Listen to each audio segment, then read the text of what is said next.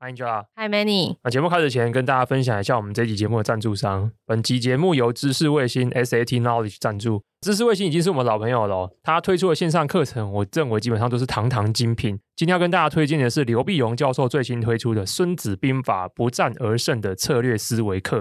过去几年，我的工作大多跟谈合作有关啊，过程中也常遇到非常多的不顺利，像是如何在双边资源不对等的情况下去谈出一个好条件。所以在过程中呢，也买了很多相关的书籍。不过，就算看那么多书，还是觉得自己缺少一个怎么说更底层或者是更通透的思维，可以让我在进入正式谈判前就能够规划好相对应的谋略。相较于之前聚焦在谈判技巧与战术的风林火山这堂课，这一次的《孙子兵法》讲的是底层的战前准备，并且在里面糅合了古文的智慧。我仔细回想我过去吃过的一些谈判上的败仗，很多时候都是在第一次短兵交接的时候就已经种下失败的种子，以至于每一次事后检讨，不免都会有“诶，如果我一开始就怎样怎样就好了”这种遗憾。刘必勇教授在这堂课中结合了西方的谈判学理跟东方的谋略战术，并用《孙子兵法》的框架讲述制胜法则啊，听起来很玄哦。我举个例子，例如很多人面对竞争就想着要开干，但《孙子子兵法》强调第一动应该要伐谋，也就是思考怎样不打战就能够得到好处。那我这我觉得是蛮重要的，因为毕竟在商场上，或者是不论是你要谈薪水，或者是处理家庭纠纷，其实重点不是要跟大家战的是你死我来，而是你如何想在这个局里面得到自己想要的东西，这是蛮重要的。最后这堂课还特别收录生活实战运用，讲述在人际啊、生活啊、职场上如何利用孙子兵法的智慧去化解各种冲突。那孙子兵法不战而胜的策略思维课，现在正以优于五折的价格预购中，相关内容可以参考节目资讯栏。七月九号以前可以用低于五千元的价格购买，我认为是 CP 值相当高的一个投资。结账时输入折扣码“慢报专属上户零”，还可以再折三百五十元，推荐给所有需要谈出一个好未来的你。上一集我们录完之后大获好评哎，真的吗？对，因为大家觉得里面很多 Angela。有吗？上一上一集有很多我吗？对，就是因为我开启霸凌模式，你讲很多话，哦、很不错。今天是不是应该又要如法炮制？不是要一直霸凌下去吗？现在、哦、真的吗？我们不是要排好这个档期跟排程了？那上一集结束以后呢？最近就吃了几顿，其中一顿我特别有感觉，那今天跟大家分享一下。其实我原本一开始是想要分享他们什么公司啊，但是后来发现，因为等下会讲一些我们在饭桌上讨论的内容，我怕这个可能被大家解读成是他们公司的立场，所以我还是先不要讲他们什么公司好了。那场饭局蛮有意思的，因为他们都是远从宜兰开车过来台北跟我吃饭，这样子还蛮有意思。那他们属于是两对情侣，分别是一一对情侣，他们家是做营造业的，自己盖房子的，在宜兰盖那种很漂亮的宜兰厝这种。那他们自己是一条龙，他们从设计、发包、建造、施工到销售都是他们自己弄。而且他说他们家建造这个规模还蛮大的，说一年盖一两百间透天厝这样。我稍微问了一下宜兰的现在的房价，哦，蛮惊人的，现在一栋也要个一千五两千万这样。而且我就问他说：“哎，现在宜兰比较夯的是哪里？”他说是宜兰市，现在已经比罗东夯了。因为在我小时候的时候，我一直觉得罗东是一个比宜兰更加热闹，或是更加怎么讲，有点像是竹北之于新竹市那种感觉。因为因为罗东有夜市啊，夜市就是大家都会去。对，但是他们说现在已经不是了，哦、现在宜兰市已经是非常非常厉害的地方。然后有很多如果在台北，比如说你在南港或者在汐止什么地方工作的人，其实大不了就是直接买宜兰就好了，因为这样开车通勤时间其实也还 OK。那另外一对情侣档，他们呃是在做，有点类似讲什么塑料木材啦。应该就是塑胶体、塑胶材质的，但是它可以把它做的像木板一样，所以就是铺在地板。对，地板用的这种，那它有好处嘛？因为一般的木板在台湾，尤其是台湾，就是潮湿，而且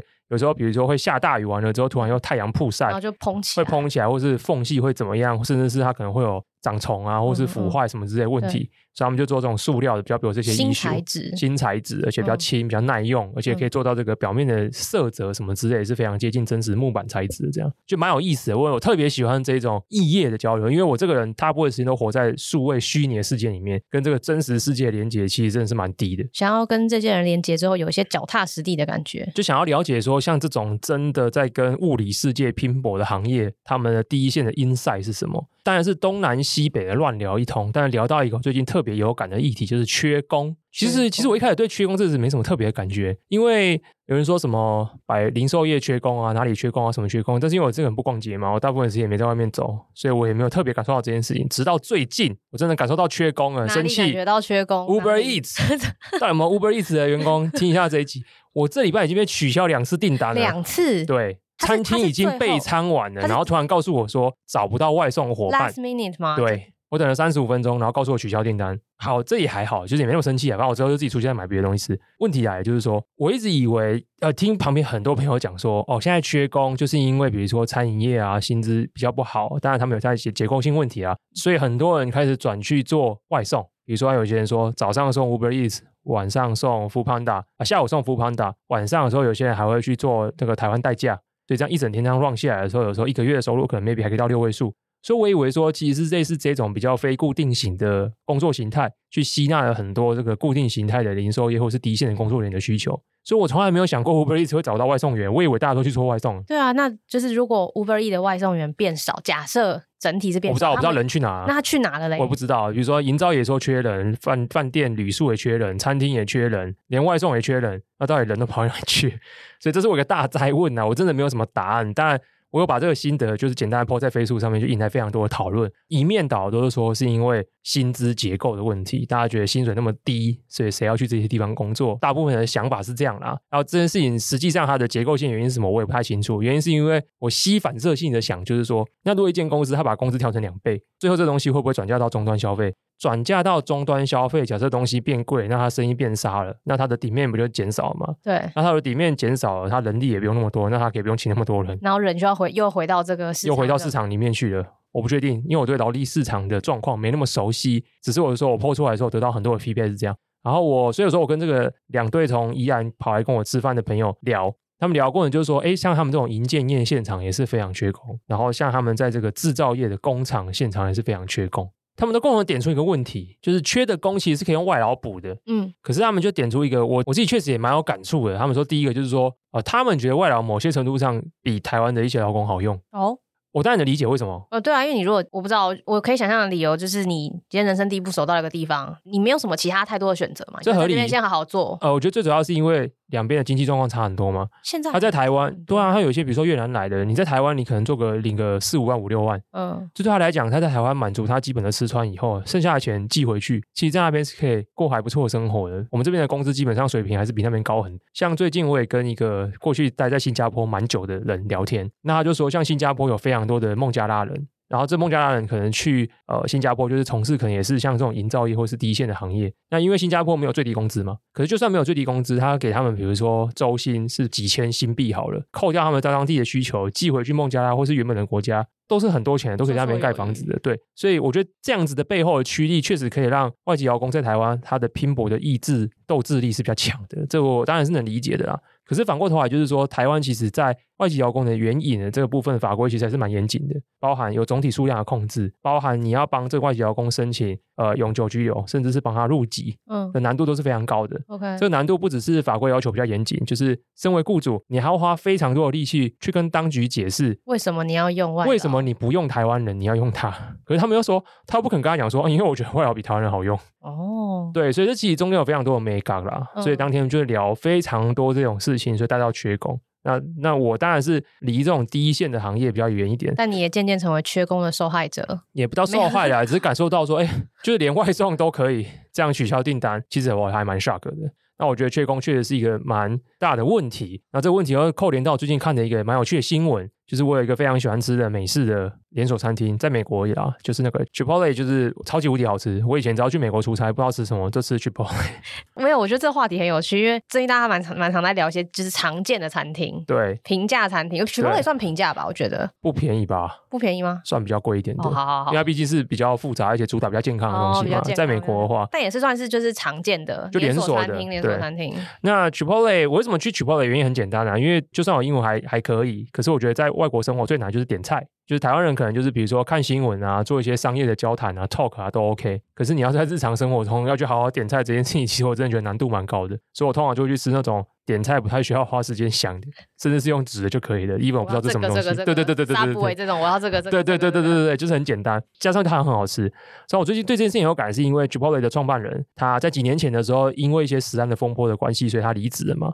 就他最近又要东山再起，他要再开一间新的新创。就很有趣的是，它这个新创，它的主题是，它要做一个以机器人为主导的这样的连锁餐饮店。因为在美国，我们也知道，不论是因为疫情的关系，还是 whatever 的原因，其实缺工的问题也一样发生在各个行业里面。对。可是这个东西就让我想到很有意思的地方是，疫情前后，在二零一八年一九左右就开始在讲一个所谓的什么 dark kitchen。就是云端厨房，云端厨房，会有人说是黑暗厨房，就是反正就是反正就是有点像是中间有一个类似像中央厨房，对，有点有点他做东西，然后你也是就是做好之后外送，对，外送人来 pick up，所以你就没有餐厅内用的位置。哎，那个趋势现在开始慢慢的没有那么多，没有那么夯啦，就没那么多人谈了。然后反正现在进到哎，像 Chipotle 的创办人，他现在要开始做以机器人为主的这样的餐厅的题目，哦，我觉得蛮有意思的。原因是缺工这个议题绝对是不论在各个地方都会发生的，比如说像前阵子。无印良品在台湾开始有这个无人自动结账。那我之前去日本的时候，基本上全部都是，而且超其实也蛮早，Target 就有开始有，就是都会有一些柜台是自动，就是无人结账的。对，没错。所以我觉得这是一个蛮大的未来是正在发生。所以我真的最大的问题是人都去哪？那那人都去哪了？而且人明明全球人口就到处都还是在，有像美国好像是至少人口还是在成长，对，他们还是缺工。Even 台湾有减少，可是那个减少的幅度没有到极为巨，因为。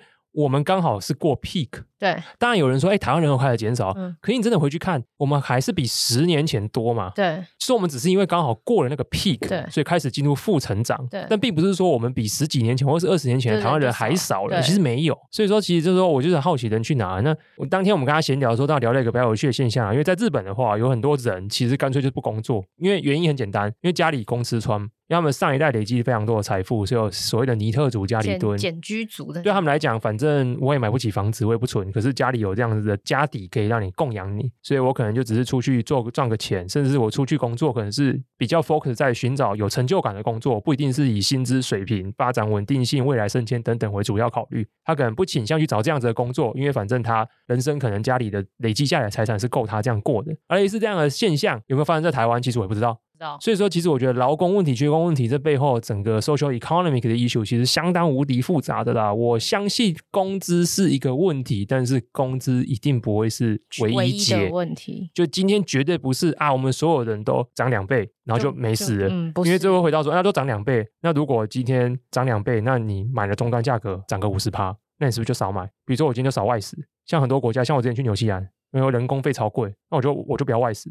我不要外食，我就去买回东西回家自己煮。外食这样减少，那我餐厅就不需要请人。那一样，那这些人接下来去哪？所以这是一个我觉得非常非常复杂的问题，也是这礼拜我跟朋友们闲聊之后得到的一个东西。好大的一个问题哦，感觉这不是一个一朝一夕或是几个因素就可以快速解决的事情，有被很多各种 context 在中间。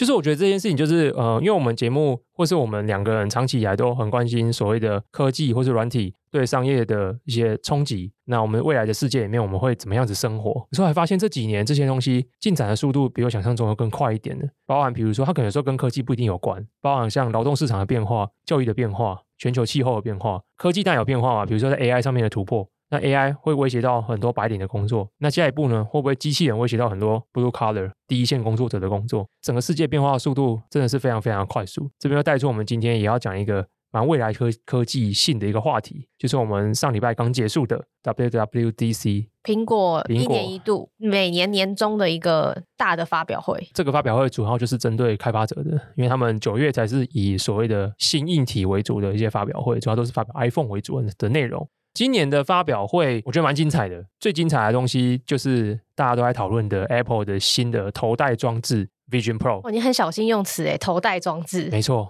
因为我们刚刚因为有人就是会纠正啊，说这个不叫做头戴显示器。哦、oh，我觉得讲装置也比较 make sense 啊，因为它的强项显显示器是这整个中间的 component 很重要的 component 一部分。因为古早以前，古早以前就是用 HMD head mount display 来形容这种东西。哇，这是很古早前的用词哎。对对对，但是后来就是说，有些人讲像头盔或什么之类的。我以为你会直接用 MR、XR 或 VR、AR 之类的。词来讲这个装置，其实我觉得倒还好。其实我觉得什么 MR、VR、AR 这种东西，它算是一个过渡时期用的名词啦，就有点像我们现在智慧手机嘛。可是在智慧手机出来以前，有人叫 PDA 啊，有人叫什么 whatever，对啊，反正名字很多啦，大家还没有把它，或是有人叫 smartphone，嗯，可现在也没有人叫很 smartphone，因为这就是 by default，它就是 the phone。对不对？所以没人 care 它叫什么东西。OK，所以 eventually 我觉得 VR、MR、whatever 啊，最后也没有人 care 是什么东西，就是、因为大家就知道它是什么。嗯，所以也就是说，这次苹果发表这个 Vision Pro 以后，就是会成为，也许有一天会成为，就像我们现在每个人都有一只手机一样，因为以前没有嘛，对，以前大家都是电话线，呃，就是 landline 接在家里的，对，后来大家人手一只手机，以后也许如果它成真的话，就会变成每个人头上都有的东西。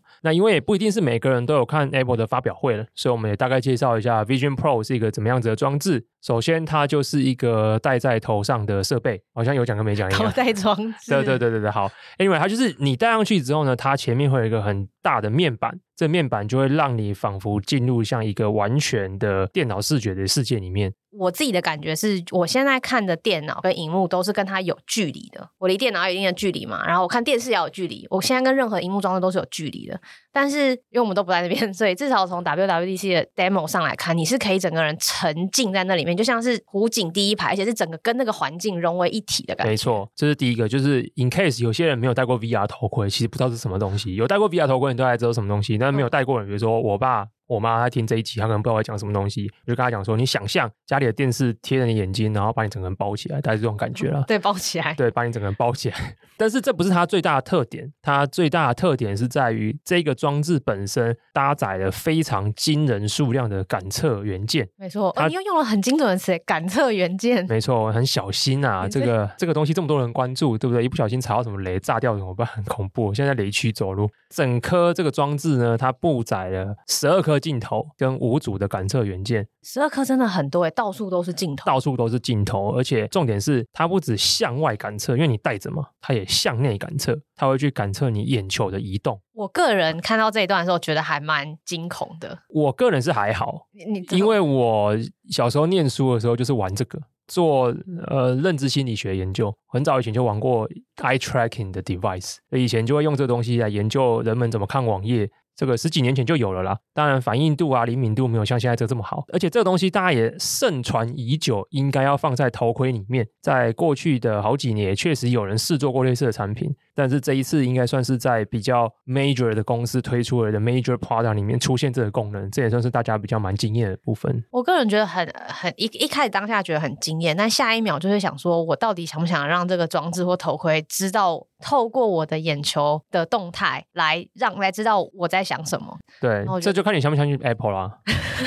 坦白说，我觉得说穿了就是这样，这是个信任问题嘛。是，这是。你如果信任他们一直在讲的 privacy is the first。对，那你就信任他，这些东西都是 on device 的，他不会透过云端的方式存取到这些资讯，他也不会把这些东西卖给其他的人。就在 edge 端，就在 edge 端。对，这是他的说法。啊，如果你信了，那就信了。所以这个我觉得比较像是 trust 的问题啊。当然，这东西这是一个感测元件，那这感测元件它带来最大的体验是什么？因为你整个人被荧幕包围住了嘛。那这时候我要怎么在荧幕所 feed in 这些资讯里面，我要怎么跟资讯世界做互动？这是一个很困难的问题。所以这个时候，苹果主打的就是这整个装置，它有这么多的 sensor，它提供了两件事情。第一个是这个装置可以完整的处理空间的资讯，因为它有非常多的 3D 感测，所以它会知道每个环境的深浅距离。同时，它还可以支援你，让你用你自己的眼睛，我们刚才提到的，用你的手，以及用你的声音来去跟资讯世界做互动。所以，苹果才发明了一个词，说这是一个 spatial computing device，空间运算装置。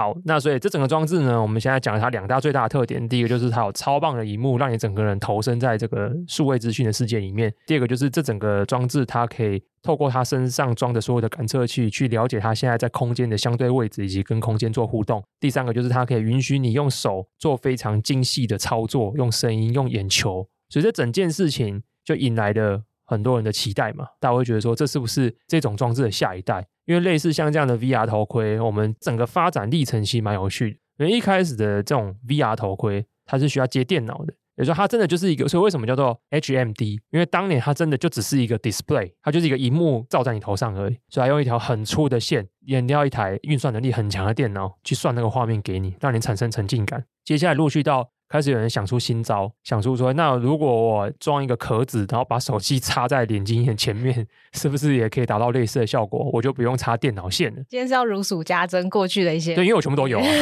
我知道我全部都有。VR 拥护者，对，我从二零一六年开始玩这些东西，然后到了一八年、一九年的时候，因为当时的所谓的 SoC 的技术进步了，我们 Qualcomm 的晶片的效能也提升了，所以开始有人就是做出所谓的一体机，嗯，就是整台机器。它本身就内涵的运算效能，所以我不用在哪一条线去接电脑了。没错。那我们二零一八年的时候，先是 Vive 出了 Focus，在二零一九年的五月的时候，Oculus 出了 Quest，就发展到现在 Vision Pro 出来。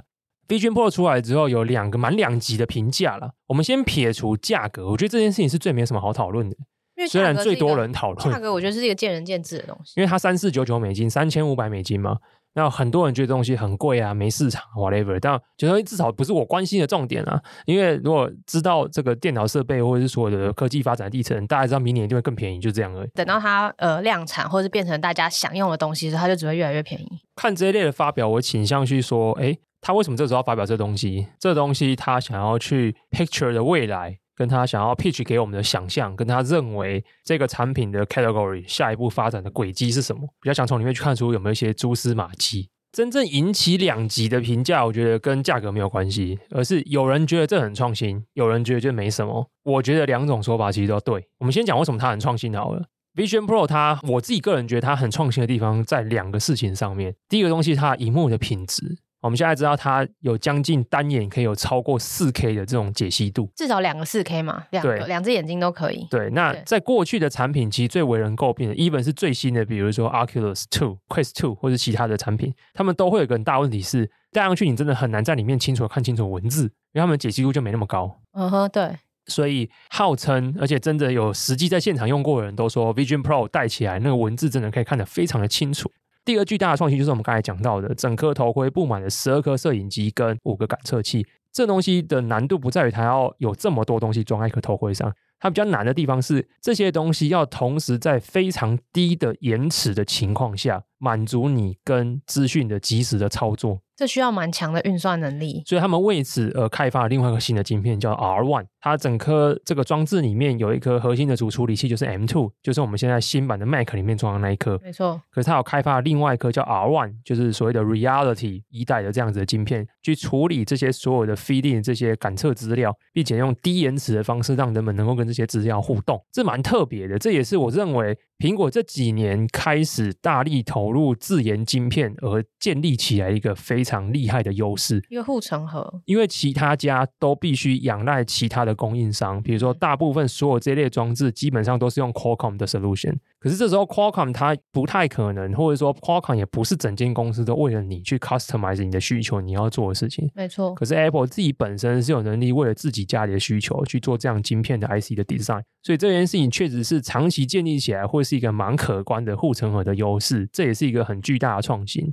讲完了创新，那为什么有人觉得这不够创新？原因是因为整个 Vision Pro 它整个装置的 form factor 让人家觉得也还算熟悉啦。就是跟我们刚刚提到的很多，从我觉得从可能从 Vive 以后。对，从 Vive Focus，从 Quest，或是我们现在世界上卖最好的 Quest Two。如果从外形，就是你不要在意那些细节，或是一些基本的功能，对基本的或是体验。对，因为我们刚才讲到这些东西，Quest Two 也有对外镜头啊，没错，它也可以做手部辨识，没错。很多人以为不行，那其实它可以，可以，而且其实体验还行，不错。对，只是它因为它的镜头比较少，所以你的手必须伸到荧幕前面动才可以作业，镜头的数量、解析度什么也比较差，所以它整个反应速度没那么好。对，如果你把整个 Vision Pro 做的事情把它 downgrade。那你确实也是 downgrade 啊，因为这个售价减一位数哎，对，所以价格十分之一，品质其实没有到十分之一，没有到十分之一，品质大概就四分之一、三四分之一左右，所以其实还能算能接受。所以有些人会觉得说，哎，这东西没那么新，其实原因也是因为这样，不是一个全新的东西。就这一次感觉的确没有像可能当年 iPhone 出来的时候，因为那时候是没有一个全荧幕用手指对 multi touch 的这样子的搓来搓去的手机嘛，那时候还只有 Blue 呃 BlackBerry 对，还有其他的东西，对，还有旧式的手机，所以的确没有一个那么，我觉得维度没有那么大的要紧。没错，所以说我觉得两种说法都对，这个东西你说它创新，那我们在工程端这些东西上面确实很创新，硬体整合。可是你说，哎。这件事情在在整个产品的概念上，甚至体验上，好像有见过，好像有见过，只是没有到这么极致。很多人到现场用非常多，像台湾有非常多媒体用了之后就会说：“哇，真的是 magic。”可我说真的，当年戴上 Oculus Quest 的人也觉得这是 magic。我当我第一次用 Quest Two，应该是我有试玩过一阵一一阵子 Quest Two。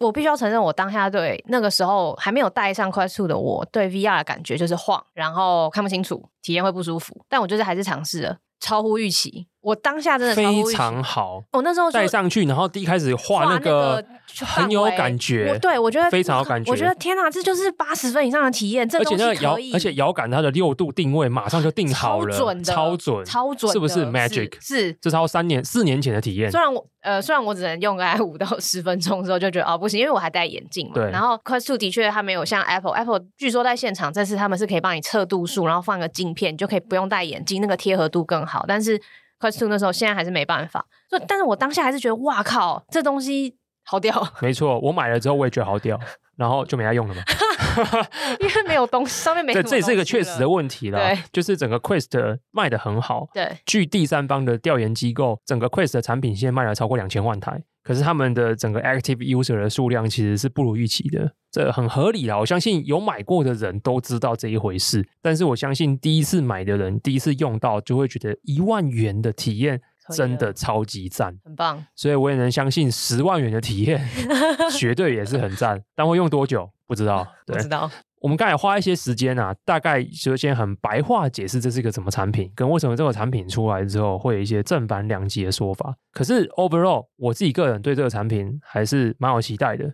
那我们之后我已经立 flag 了，也不是立 flag，我就已经讲了，我已经跟 IEO 讲了，我跟 IEO 大家说我会买，哎，对对对对，对，我叫他之后来找我们玩这样，来找我们玩，所以年底预购嘛，明年的上半年会拿到，我想用，所以到时候我们用完之后的心得再跟大家分享一下。我们今天先想好，明年有一集不会停更啊，就那一集就讲这个东西就好，很棒很棒。我对这东西还是蛮有期待的，原因是因为我认为整件事情确实推进到了一个新的境界。好，这么说好了，我有一套理论去解释整件事情的发展。我我觉得其实要去思考一件事情是，为什么除了 Amazon 以外的公司，像 Google、像 Microsoft、像 Meta，现在连 Apple，大家都投入了这种不论是 AR、VR、MR、XR 的领域的的头戴装置，大家到底追求是什么？这背后一定有一个假设嘛？有个假设认为说，这件事情如果攻克了，他们可能就会拿到下一个世代的下一张门票的门票，而且是领先者的门票。没错，他们将成为新世代的描绘者。嗯，但每一个人对这个世代的描绘的说法都不太一样。像 Meta 的说法就是认为这件事情就是通往 Metaverse 的门票。而他认为，Metaverse 将会是全人类以后最主要的生活场域，而人在里面会互相有 connection，而 connection 这件事情就是 Meta 这间公司要赚的最主要的钱，就发生在这个地方。从 social，然后从社群网络 Web Two 到 Web 不知道几，然后跟 Metaverse 里面，没错。从头盔，呃，对不起，我不应该头头戴装置是一个 access point，你是一个入口，没错，这是它的叙事。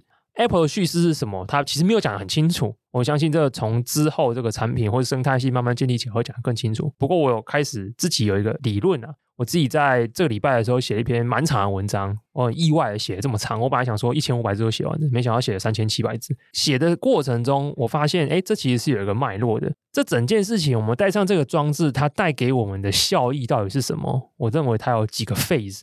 当很多人提到说带这样的装置的时候，你会发现大家最白话会直接讲说：“哎，这东西有什么用处？你可以开无限个荧幕。”对，但我现在开无限个萤幕要干嘛呢？我可以开一个很大萤幕，比如说我们大家讲说，你可以在里面有一个一百五十寸的萤幕，你不用去 IMAX 电影院，你自己在家里就有 IMAX 电影院。然后有些人就可以说：“哇，我可以开十个萤幕看盘，我可以开好几个萤幕同时做 multitasking 的东西。”这些东西用很白话来讲，叫做你整个人被萤幕包围住了嘛。可是这件事情，我就会用更抽象的方式去思考一件事情：为什么大家这么在意萤幕？因为荧幕代表我们接收资讯的那个频宽，没错，频宽。我们的量体就是以前只有电话线的时候，就只有一维好了。没错，有了手机，不管是旧手机或新世代手机，我们算是频宽加了一个维度。那接下来就是声音、声音跟影像，接下来下一步就是声音、影像跟其他。所以，荧幕就是我们接收资讯的频宽限制。而这件事情在一直以来都是一个非常 critical 的问题，非常大的瓶颈了。所以说，我们手机屏幕才越来越大，甚至现在已经不满足这样，要用折叠的。嗯，折叠的好处是不仅打开比较大。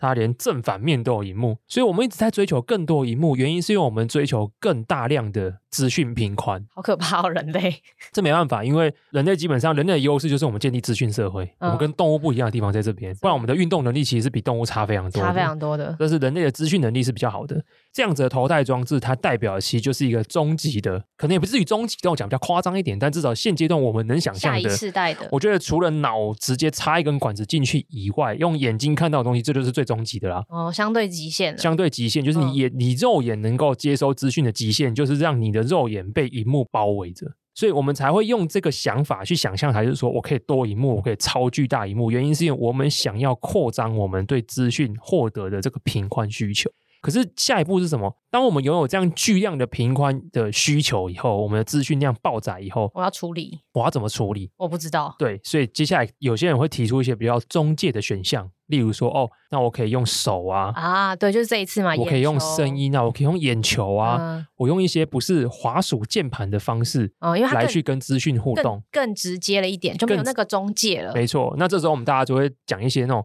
经典的科幻电影关键报告，所以这个桌面就展开一些文件，然后我用手咻咻咻把东西拨来拨去的，或者是像钢铁人里面的 Jarvis，然后一样在这边全部立起一个这个讲话讲话讲话，然后跟他讲对话，可以处理这些事情。所以这是大家对这种东西，因为你已经面。面对巨量的频宽输入了，所以我也有一个更有效率的这个 input 的方式来去跟它做互动。可是这边部分，我觉得整个 Vision Pro 这一台装置，它其实展示的第二阶层的一个很特别的效果。Vision Pro 有一个很特别的体验呢，我们刚才少讲了这一点，原因是要到这边讲，大家感觉比较明显。Vision Pro 可以让你看到真实的世界。它有前面有一个，它有个地方可以切换，没错，你可以那个前面的那个 display 是可以，就像拉窗帘，我觉得像有点像拉窗帘一样，就是把 rendering 好的你想要的 virtual 世界呈现出来，对，真实世界 display 出来。就很多人之前讲到像这种 AR、VR 或是头戴装置的时候，大家很常想象就是我们今天就是带一个透明镜片，对，然后我们可以很精准的把画面投影在我们要看到的地方。是，可是这个技术以目前来讲，它有一个专有名词啊，就是所谓的 waveguide 这这样子的 projection 的技术。但以这这件事情来讲的话，它目前受到技术的限制，它的体验还是相对比较差的。所以 Apple 这次采用的其实就是你一样看的是整片的 Micro OLED 的荧幕，可是这荧幕上面显示的画面，它可以同时柔和它透过前置镜头捕捉到的真实世界的画面，跟它这个装置本身运算出来的一些虚拟 3D 的数位画面，它可以做某种程度的结合。而你可以用一个旋钮来决定说，我是要看摄影机看到的真实画面多一点，还是我要完全只看装置它展现出来的画面？这是你可以自己做选择的。也就是说，你可以选择你沉浸在这个环境里面的程度的多寡。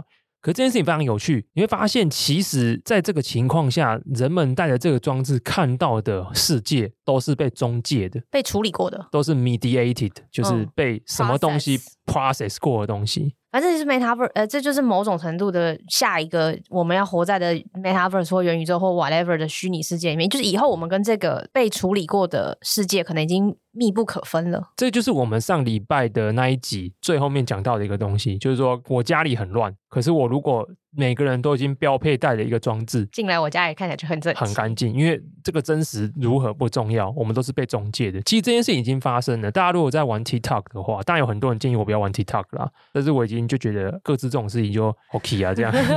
为了为了为了研究，为了研究这样。其实 TikTok 里面有一些超级惊人的滤镜呢。就是可能四五十岁的女生，然后透过那个滤镜之后，就变成二十岁的小姐姐，很惊人呢。而且分不清楚什么是真实，什么是对这个所谓是真实。对这个东西，就是金钟界的真实这件事情，早就已经发生在真实世界，它只是还没有用这么高沉浸感的方式呈现。嗯，而 Vision Pro 它就是要去做到这件事情。它的 demo 影片有很多类似的展示，比如说我今天可以去看一个影片，可是这时候呢，我的整个沉浸的程度我虽然调的比较低一点，所以有摄影机有摄影到我真实的客厅的画面，客厅的画面它是可以去调明暗的。我我不确定大家有没有理解的意思，就是说我今天从里面开出一个，比如说 Netflix 的视窗好了，可这时候我把沉浸度调可能一半就好了。理论上就是说有 Netflix 的视窗。但同时也有摄影机拍到我客厅的画面，这两件事合并在一起的，所以我好像就像是坐在客厅，真实的客厅，但是我真实客厅浮现出一个一百寸的 Netflix 视窗，可是这个时候你是可以把那个客厅调暗的，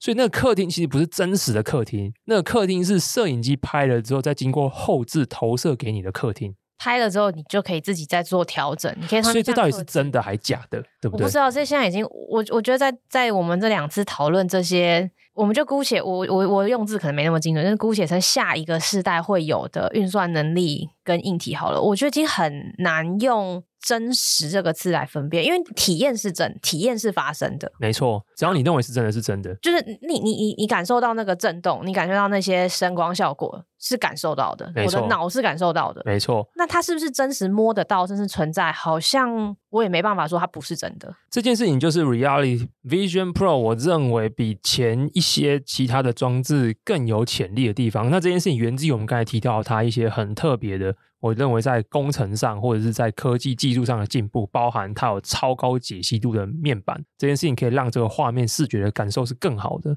它有非常强大的空间的辨识的处理能力，所以可以让它展现出来的资讯以及你跟它的互动。真的就像是在这个环境里面，这个自然度是非常非常高的，以至于这种经过中介的真实的这种真实度是远超过以前的其他的装置的。包含像 Quest 2，虽然也可以让你看到外面的世界，可是它是黑白的，而且解析度非常非常非常差。你可以看到那个画面有那些经压缩过后的一些 distortion，一些画面在那边晃动，其实蛮像鬼片的啦。就是你用 Quest 2看那个真实世界画面，就很像鬼片一样。但我必须要说，我在我但我必须要说，我第一次看到它可以这样的时候，我觉得蛮惊讶的。对，没错。可是那是两三年前，很怪，很怪，很怪。可是觉得哇哦，对，我觉得哇，我觉得这是一个差别，就是我本来想象的样子就是很，我可能可能真的相对没有想象力，我没有办法想象原来那时候的镜片跟其他感测技术可以做到这件事。没错，那 Vision Pro 就把这件事情推到新的极致，就是新的典范。所以我相信这种会让你更觉得哇，这个是原来是，但是它其实是摄影机完了之后 render 出来给你的。可是这件事情我可以发现，它可以做什么应用？包括我觉得这种金钟级的真实，它是非常非常非常具有破坏力的。在整个 Vision Pro 的 demo 影片里面，它有展示出一个应用，因为它前置镜头是一个三 D 镜头嘛，所以你可以用前置镜头来去拍三 D 摄影。比如说我们今天拍 Angela 在跟狗狗玩。那我们把它拍起来之后，这个档案格式之后，可以在这个设备里面重播一次。重播一次，它投射在你身眼睛前面的时候，因为它是纯三 D 摄影的，这个三 D 摄影包含它会透过一些感测技术去感测到它所有的整个位、整个像素的这个三 D 的空间定位资讯。完了之后，你就会很栩栩如生的看到，仿佛真的就像是 Angela 跟狗狗玩的那个画面在你面前这样演示出来。当然，我相信不太可能到这么逼真，但这个体验绝对是超过你看一个二 D 照片，或是看一个二 D 的影片一样。所以这是非常非常惊人，所以金中介的真实这个体验呢，就会是 Vision Pro 带出来一个我觉得非常非常非常厉害的这样子一个新的视觉，或是人们对真实体验 perception 感知上面的冲击。可是讲那么多，感知上的冲击这件事情，它真正带来的价值是什么？它商业上的价值是什么？它的用户终端价值是什么？好像目前就还是体验比较多。体验这件事情，它可以 apply 在哪些地方？我觉得最直觉想到的就是 entertainment 娱乐。对，大家他其他 demo 是像看电影嘛？对，或是跟迪士尼的合作。对，迪士尼花很大一些篇幅去讨论这件事，二 D 的体验三 D 化。没错，所以这个是最多人讲到，它在 entertainment 上面有这样子一个 breakthrough，有这样子的应用。可是第二个，我觉得非常非常有潜力的，其实 communication 通讯。我们可以想象，它里面有 demo 一个功能，就是它可以用它的前置摄影机去扫描你的脸，扫描完之后呢，就可以生出一个三 D 的 persona。我觉得 Apple 就是很喜欢用跟别人不一样的字啊，就是死都不要用 avatar。很好啊，因为 avatar 这个字可能让人想象就是 Meta 在讲的嘛，或是游戏业在讲的。对对对，他一定要叫做这个是 persona，呃，虚拟世界的你，digital twin 的概念。对，反正就是另外一个三 D 角色人物。完了之后，这个模组呢，丢到 FaceTime 或是 Zoom 或是 Teams 里面开会。开会，比如说像我不喜欢露脸，那我就可以扫一个我自己，然后加一些调整，完了之后就把脸丢出来。它其实是一个三 D 模组，这好过二 T 图片啊，或是好过一个黑画面。所以这个是他们 Envision，就是他们看到的这个真实性的未来。可是这件事情，我觉得不只是这样。你想象，如果他技术以后做得更好，比如说我今天跟我妈通话，如果我妈也用这个方式去扫，完了之后，我就可以非常逼真的看到。我妈在我面前是以这种三 D，就算是 Avatar 的方式，可是她至少是三 D 的。我有这样的感觉，我觉得那个 communication 的体验的感觉，我觉得那个 level 会提升非常非常非常多的。你不能说品质提升，就是原本有一些感官没有办法得知的东西，现在因为它是全方位的，从声音、影像，还有其他的空间感的一些建立三 D 的部分，让你整个可以糅合成一个更完整的体验。没错，没有被截取，没有因为装置的限制而被截取了。它的这个所谓的金中介的真实，其实我觉得最能立即发挥效果的东西，第一个就是娱乐用途，第二个就是通讯用途。可是会发现这两件事情离这个产品装置会大卖还很遥远。原因是因为所有的人都在说这东西要大卖，一定要跟生产力有关。生产力，所以我们会想要怎么样？十个、一百个荧幕在我面前帮我处理很多文书作业？对，其实 最多人提到的想象就是这样，大家会觉得说，因为带上这一个，我可以开超多荧幕，然后整个 Apple 的 demo 里面有讲嘛，甚至跟 Mac 有联动。我今天只要靠近那个 Mac，那个 Mac 的画面会直接 stream 到我的装置里面，就我在里面仿佛看到我在 Mac 上面即时工作的画面。大家的讲法这边，我就发现一个非常有趣的一个 gap，一个落差。大家对于这一类装置在生产力提升上，都把它往我们刚才讲到的扩大资讯频宽这件事情扣。确实啊，因为它的确就是让你的资讯画面变多了，变多了嘛。可是这边大家就会觉得说，哎，资讯变多了，那我怎么跟资讯互动？我要怎么用手去微操一个 Excel 上面的某一个 cell 的数字？我要怎么去微操某一个字的移动？所以这时候有人讲说：“哦，我是不是还是要用键盘滑鼠？对不对？”你会发现中间有一个 gap 嘛？就是假设我们的资讯量或者是频宽变成十倍或一百倍好了，比较极端跟现在比，可是我们处理它的速度却好像远远跟不上这个百倍般的成长。就算我们现在有很好的 natural input，我们有很好的手势辨识。你殊难想象，我用手势辨识可以很有效的去 fine tune，可以很有效的精细的去处理这些数字。这就是 gap，是我的假设，是我认为这个切角是错的。这两件事情是 mismatch 的，不应该这样想这件事。对，当我们拥有了极大量的资讯频宽的时候，就不应该把旧的输入的典范把它套用进来，要有新的方式来 process 这些资讯。可是现在大家提出的 solution 是用手啊，用声音啊，用眼睛啊，终究是我们身上的感官。可是这一种所谓的叫做类比式的输入，它不是数位式的输入，它的精细精准度还是有差的。那我们要怎么弥补这个 gap？这个 gap 就是我认为这一类装置，或是这些公司他们描绘的未来真正的突破点，其实就是在 AI。哪一种 AI？什么样的 AI？其实理论上，我们在这样的环境里面，我们有大量的我们资讯频宽被扩张到这么大的情况下，我要提升生产力，我真正需要的其实不是什么更好的输入方式，我真正的需要的是一个可以直接帮我做事的 AI。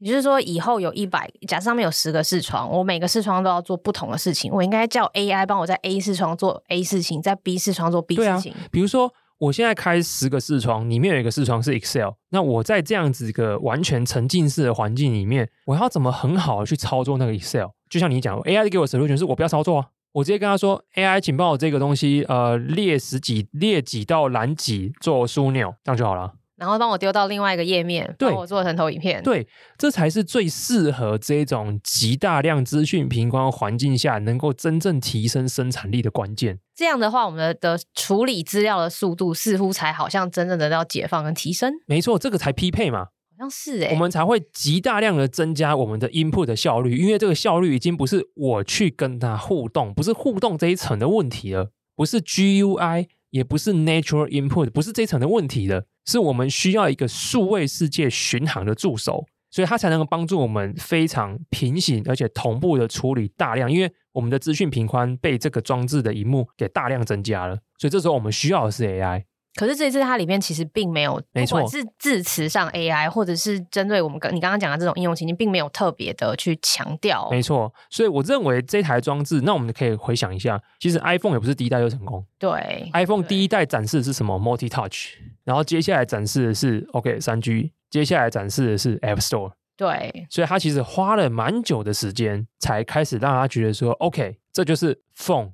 的未来的未来，以后你就是在上面做各种的 purchase，不用再想其他的。你有你有一个 ecosystem 可以做所有的应用，没错，就是一台电脑。这才会觉得说，很多人针对 Vision Pro 的辩论会在于说，或是批评，会觉得说这东西太重、不舒服、不好带，有尿袋，就是它连一条线连一颗电池，电池只用两小时。我觉得呢，这些东西就算都改善了，它也不会提升我的生产力啊。可是就算这些东西都存在，它里面有很强的 AI agent。可以帮你做这些事，你想绝对用，绝对用。它只要能够满足，它提供我极大的资讯频宽，而且这个资讯频宽可以改变我的 perception，可以改变我对真实世界的认知感知能力，所以它可以带给我更好的，不论是通讯体验，或是娱乐体验，或甚至是我的工作体验。同时又有非常强大的工作助手，可以帮助我在这么巨大量的资讯频宽的环境里面，有效的完成我想要做的事情。那这三件事情才是我认为这种东西它描绘的未来。而不是它是不是轻量，或是它有没有尿袋？因为你要轻量是为了什么？你要带动嘛。对，我为什么需要带着它走？如如果没有，我如果带着它，我如果带着它，然后出一张嘴就能完成一堆事情，我何须带着它走？如果我带着它就可以沉浸式的体验别的地方的各种风景民情或或各种环境，我为什么要带着它走？对，就是我带着它走的意义是什么？当然，这这个有另外一个 use case，就是说带着它走是因为另外一种想象，比如说 AR 眼镜，它的目的是我们想要透过它去更有效率的跟真实物理世界运动。动我觉得这是完全两个 product category。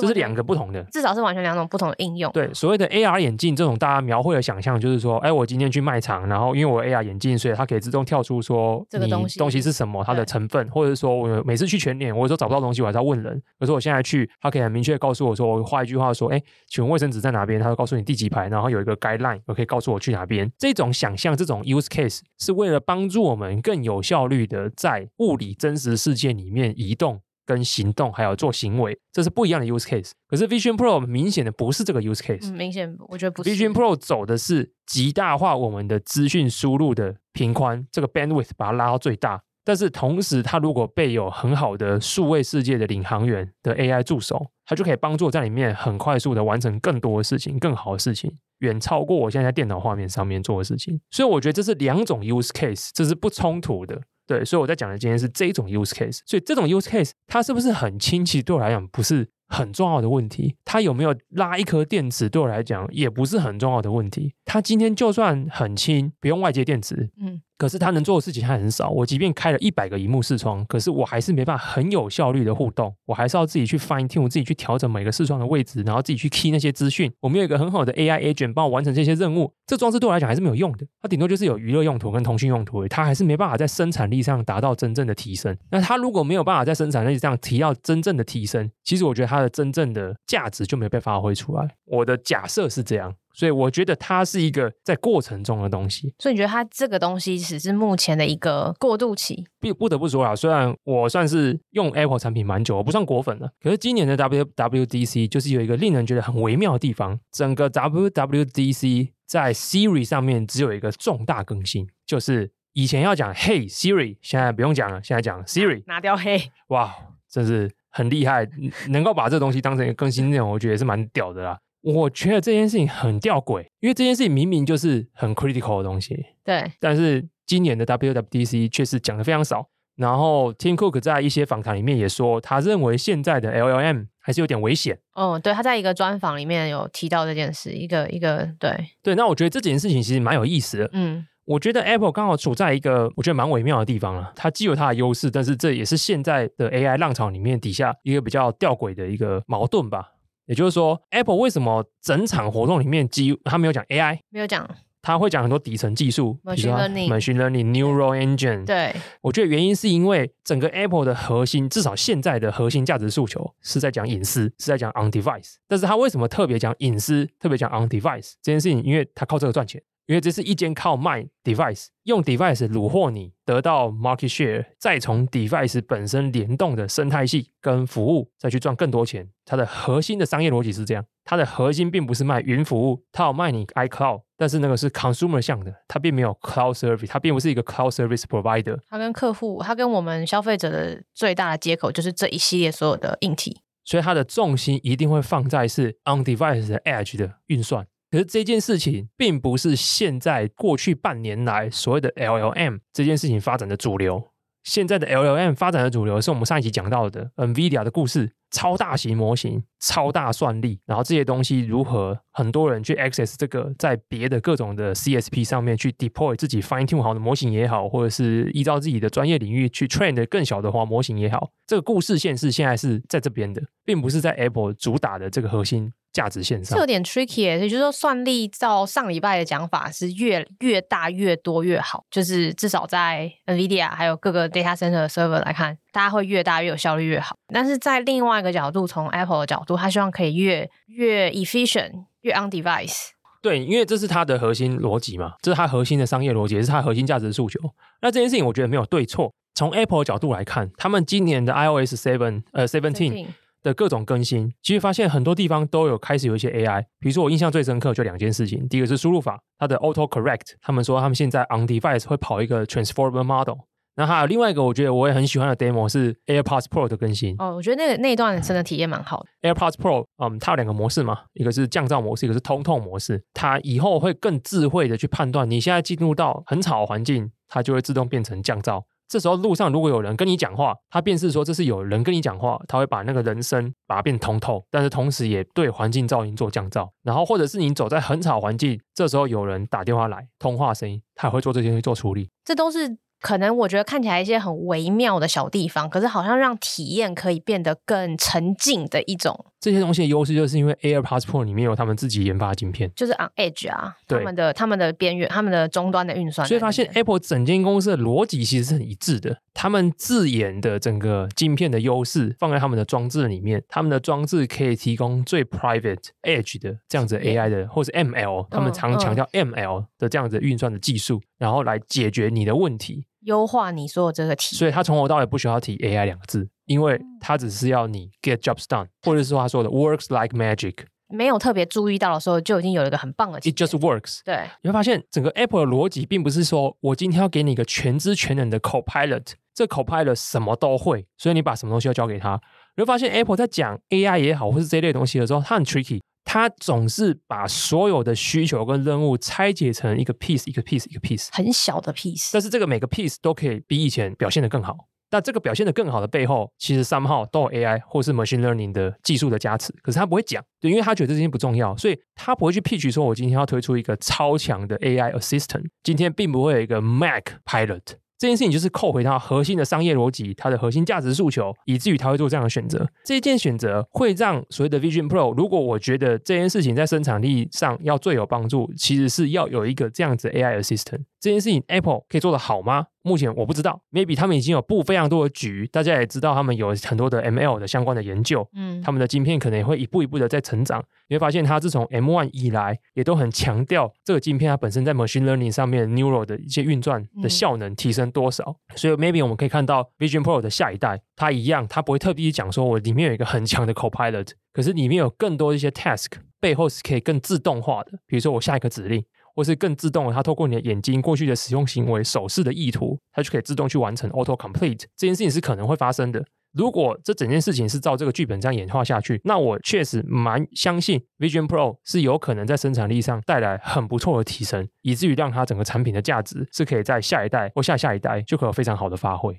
而现在的第一代，它之所以卖那么贵，我觉得很大原因，它其实卖给主要是 high end user、geek 跟 developer，因为它主要让大家习惯。我怎么针对这样子 spatial computing 的环境里面更多东西来符合我们要的需求？对，以及怎么开发软体，嗯嗯，以及怎么开发界面，对，怎么开发互动应用需求？第一代啦，对啊，原因是因为我觉得这是一个很聪明的定价策略。愿意在这个时候花三千五百美元买东西的人，都所谓的 early adopters。early adopters 的容错度比较高，对，因为他们都是最早最早这一批，没错，他可以有很多的想象。我不会因为一点点的不舒服就就觉得东西烂货，就抛弃你而去，不会，没错，可能会 input 更多的意见跟想。想法让这个产品变得更加的完美，更加的贴近大家的需求啦。所以我一开始就拉一个规格这么高的，我尽可能把可能开发的 potential 先列出来给开发者，让开发者在里面有点像类类似一个 playground。我去测试怎么样子的 UI，怎样子的空间的展示，怎么样子的互动功能是有趣的，而它面向的也是一群愿意掏三千五百元美元买的 early adopters，他们容错度相对的高，他们也乐意跟这样子的开发者互动交流，给一些 feedback。所以我觉得第一台装置有人估出货二十五万，有人估出货五十万，可这件事情我觉得不是特别重要。假设这条线是 Tim Cook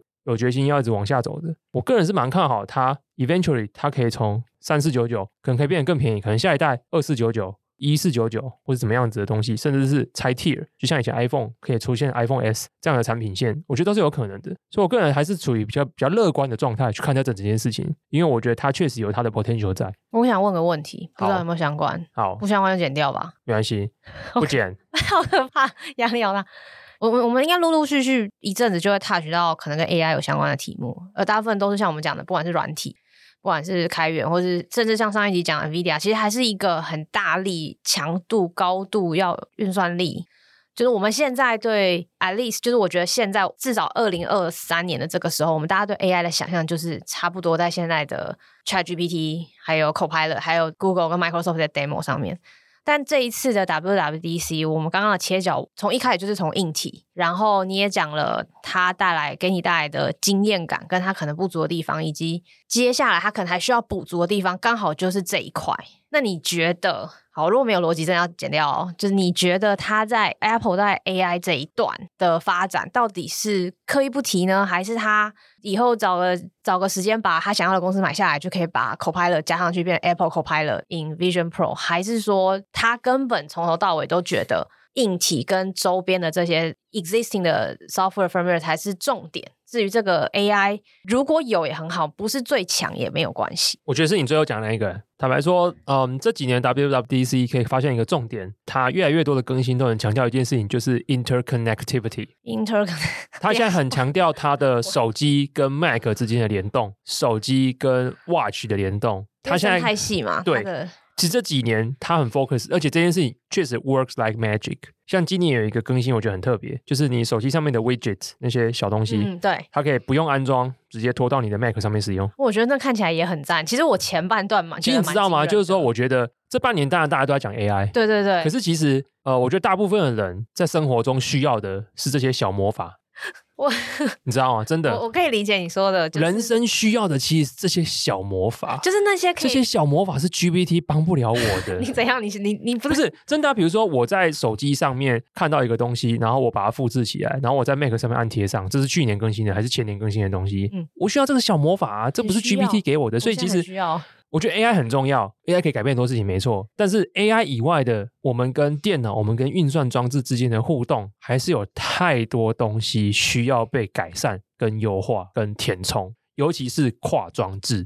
因为今天我们并不是活在一个单一装置统治我们整个人跟资讯接触的环境里面。嗯，假设照 Apple 的剧本，maybe 改天每个人都戴眼镜。都带投胎装置，可是这个未来我不知道，不确定，五年、十年、十五年，可能大家想要追逐的是这个目标，所以谁垄断了这个市场，谁拥有最大的 profit。可现在不是，至少我们现在还是处在一个非常碎片的装置时代。嗯、我们一个人至少跟两种或三种以上的萤幕为伍，我们跟 PC 端的荧幕为伍，我们跟 laptop 的荧幕为伍，我们跟手机，有些人跟 watch。所以，我们跟非常多荧幕为伍，这中间它有非常多资讯抛接、互动、连接的断点。这些断点的任何一点点的突破跟改变，跟自动化。都能够带来莫大的幸福感的提升，而这个幸福感的提升其实跟 AI 其实没有什么关系，或者是说这个东西就算是靠 AI 完成，它也不需要用到 LLM。所以其实我觉得这赛道都是存在的，因为一间公司不需要赚完全世界所有的钱嘛。Mac 的市占率还是有非常大，至少还有八九成以上的空间可以追赶，所以它